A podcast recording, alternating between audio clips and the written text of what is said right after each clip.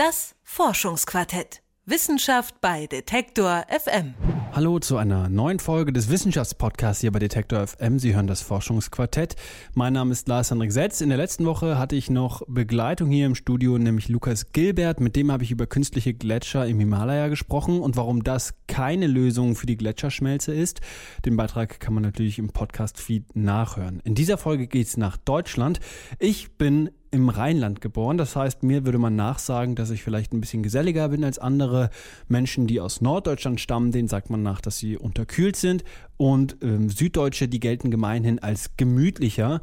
Stereotype wie diese gibt es in so ziemlich jeder Region in Deutschland. Doch was ist da dran? Hat der Volksmund mit solchen Stereotypen wirklich recht? Genau die Frage hat sich das internationale Projekt The Big Five Project gefragt. Big Five, das sind fünf Charaktereigenschaften, nämlich Offenheit für neue Erfahrungen, Geselligkeit, Empathie, Gewissenhaftigkeit und emotionale Stabilität. Der Wirtschaftswissenschaftler Dr. Michael Fritsch von der Friedrich-Schiller-Universität Jena hat an dem Projekt mitgeforscht. Anhand von Daten von über 70.000 Teilnehmern aus ganz Deutschland hat er eine Art psychologische Deutschlandkarte entworfen. Und ich frage ihn, wie die aussieht. Herr Fritsch, Norddeutsche, die gelten als unterkühlt. Den Süddeutschen sagt man zu, dass sie eher gemütlich sind. Was ist dran an solchen Stereotypen? Ja, ähm, in unserer Untersuchung haben wir das erste Mal für Deutschland repräsentative Daten regional differenziert erhoben äh, bzw. ausgewertet, äh, mit denen solche Stereotypen überprüft werden können, also wie zum Beispiel der unterkühlte Süddeutsche, der sture Westfale, der gemütliche Rheinländer und so weiter.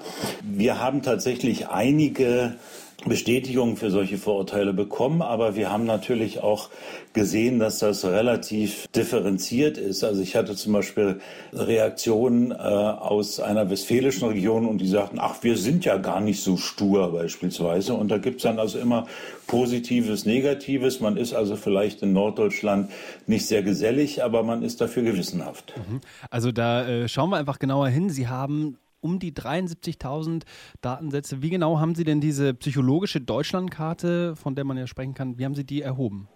Äh, das ist ein internationales Projekt im Internet, wo über äh, mehr als zehn Jahre lang Menschen anklicken konnten. Die Seite heißt outofservice.com, also www.outofservice.com.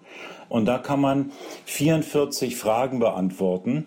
Und auf der Grundlage dieser Antworten auf die 44 Fragen äh, wird einem dann ein Persönlichkeitsprofil ausgerechnet und geboten. Und das Persönlichkeitsprofil sind die sogenannten Big Five. Das ist ein äh, von Psychologen entwickeltes Konzept. Und es geht davon aus, dass man die Persönlichkeitsstruktur eines Menschen anhand dieser fünf Merkmale, also Offenheit, Extraversion, Gewissenhaftigkeit, Neurotizismus, das ist Belastbarkeit und Harmoniebedürftigkeit äh, beschreiben kann. Und man geht auch davon aus, dass also ab dem Alter Mitte 20 Jahre äh, diese Persönlichkeitsstruktur ziemlich konstant ist. Das heißt also, man hat diese Datensätze dann, kann die regional zuordnen und dadurch eben diese Deutschlandkarte, wie Sie die gemacht haben. Ja. Genau. Wir haben die Postleitzahl äh, der Probanden und wir wissen auch für viele von denen, äh, wo sie im Alter von 15 Jahren gewohnt haben. Das heißt, wir können auch die Mobilität analysieren, was wir jetzt nur ansatzweise gemacht haben. Also wir können zum Beispiel untersuchen, ob Menschen, die durch ein hohes Maß an Offenheit gekennzeichnet sind und vielleicht in einer Region leben, wo das nicht so verbreitet äh, ist, ob die dann vielleicht äh, angezogen werden von Regionen, wo das Maß an Offenheit ein bisschen, ein bisschen höher ist. Also das ist ja so die, die alte Hypothese, dass bestimmte Leute in Städte ziehen, während andere lieber auf dem Land wohnen wollen. Das kann man mit diesen Daten untersuchen. Was wir dann auch zum Beispiel gemacht haben, ist ein Konzept entwickelt, was ist eine unternehmerische Persönlichkeit? Also wodurch, durch welche Persönlichkeitsmerkmale sind Menschen gekennzeichnet, die unternehmerisch tätig sind oder erfolgreich unternehmerisch tätig sind? Und da kann man eben auch große regionale Unterschiede feststellen. Da bestätigt sich zum Beispiel das Vorurteil, dass Unternehmertum oder die unternehmerische Einstellung in Baden-Württemberg relativ weit verbreitet ist. Sie sind ja jetzt schon auf einzelne Ergebnisse eingegangen. Was sind denn Stereotypen, die sich bestätigt haben in Ihrer Untersuchung? Und was waren vielleicht auch Momente, wo Sie gedacht haben, ach, das ist aber eine Überraschung, das widerspricht dem eigentlich? Naja, es gibt ja jetzt nicht so viele Stereotypen, die es da tatsächlich gibt. Also die gemütlichen Rheinländer, den haben wir ansatzweise gefunden, aber nicht, aber natürlich nicht durchweg.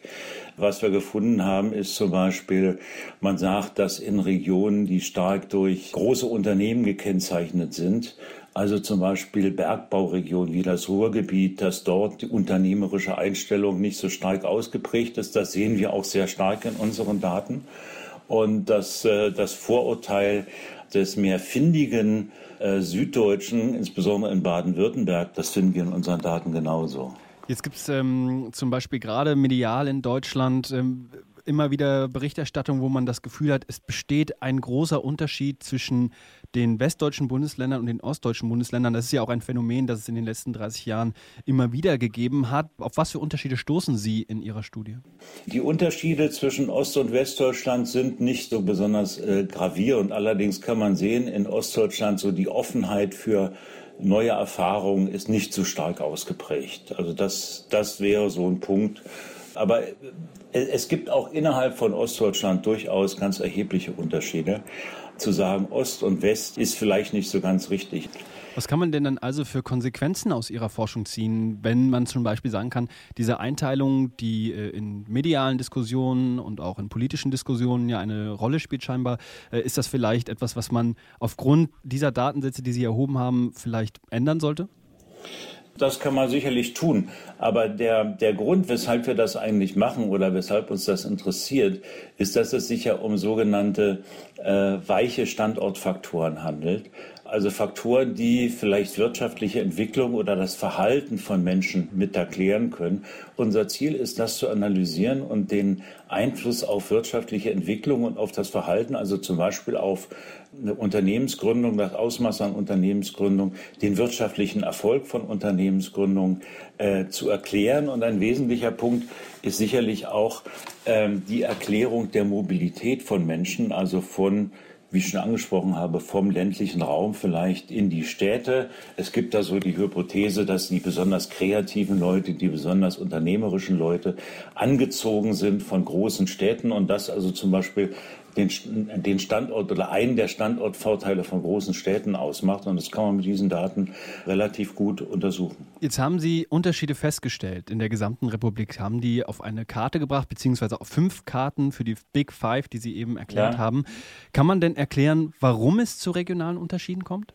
Das ist auch ein, eine der Forschungsfragen. Also ich hatte es ja schon angesprochen, ein Punkt waren diese Bergbauregionen, wo man also sagen kann, das waren also große Unternehmen, nicht große, auch äh, also verbunden mit Bergbau ist natürlich Stahlindustrie und so weiter. Da gibt es wenig äh, unternehmerische Vorbilder, einfach weil es aufgrund der der großbetrieblichen Struktur eben auch wenig Unternehmen gibt. Das, das schafften alle als abhängig Beschäftigte. Und da ist dann eben die unternehmerische Einstellung aufgrund der Wirtschaftsstruktur wahrscheinlich relativ schwach ausgeprägt.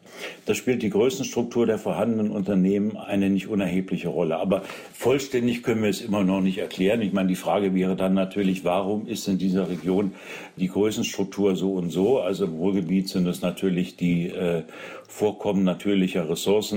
In Baden-Württemberg sagt man, das ist das Erbrecht, wenn man die Höfe geteilt hat und die Leute gezwungen waren, dann äh, über handwerkliche Tätigkeit vielleicht in den Industriesektor hineinzuwachsen. Äh, solche Erklärungen wären das wahrscheinlich. Wie geht es denn jetzt in Ihrer Forschung weiter?